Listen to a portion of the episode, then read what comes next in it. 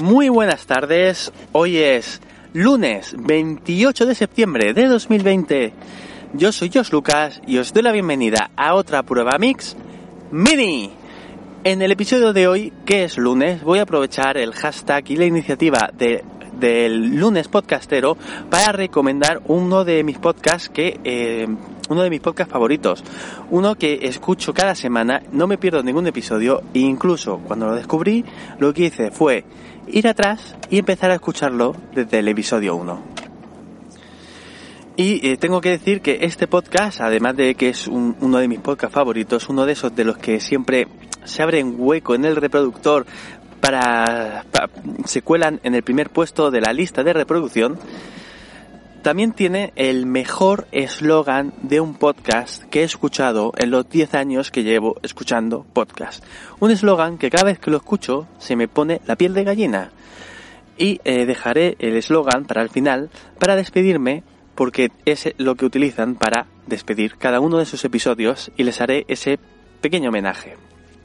El podcast en cuestión, ya lo habréis visto en el título del episodio, es La canción continúa. Un podcast de relectura de los libros de de los libros de Canción de Hielo y Fuego de George R. R. Martin, empezando, como no, con Juego de Tronos, el primero de los libros, y el que le dio nombre a la serie, que hizo famoso por encima aún de todo a, esta saga de libros y a mucha gente, perdón, se me traba la lengua, bueno, y a la famosa serie que todo el mundo conoce por crear spoilers por todos lados y muchas cosas más. En cada uno de los episodios tratan eh, uno de los capítulos de, de los libros. Lo hacen desde diferentes aspectos. Para empezar, abren la puerta a uno de sus oyentes para que hagan una pregunta de la cual debaten, eh, responden en caso de que tenga una respuesta clara o debaten, como digo, en caso de que no sea una respuesta concisa, sino que sea una pregunta que abra debate entre los asistentes, los participantes del podcast. Los cuales, por cierto, no he nombrado. Tenemos a Bea, Berta, Santi y Javi Marcos, que son los que más adelante debatirán acerca del episodio después de que escuchemos una narración de un resumen realizado acerca del propio capítulo del que estamos tratando en, cada uno de esos episodios. Y sin dejar por una última sección en la que vemos predicciones y presagios cosas que, como, estamos hablando, es un podcast de relectura, eh, hay spoilers del resto de la saga, así que si no has leído el resto de la saga, es mejor no tocar mucho este podcast porque te encontrarás con muchos spoilers.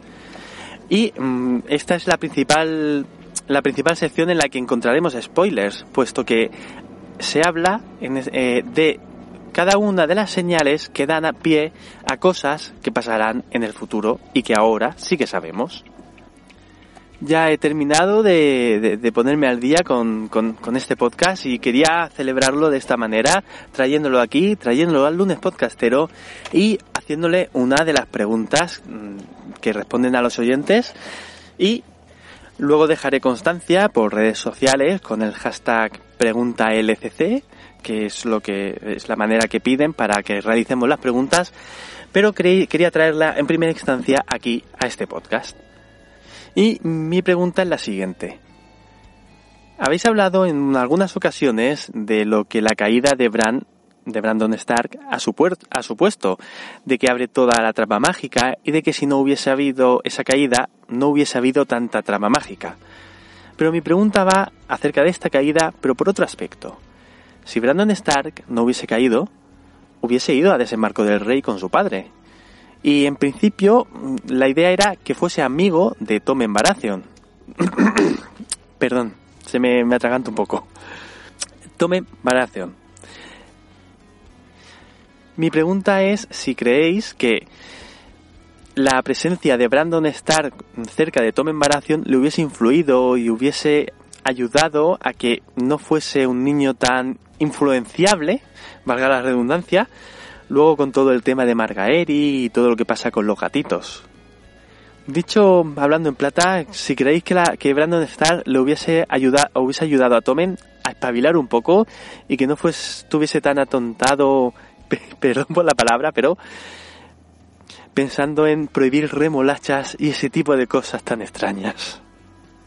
Y llego al final del episodio de hoy y me despido, como decía, con el mejor eslogan que he encontrado en los podcasts, diciéndoos, como dicen en la canción continua, que recordéis que el juego ha terminado, pero la canción continúa.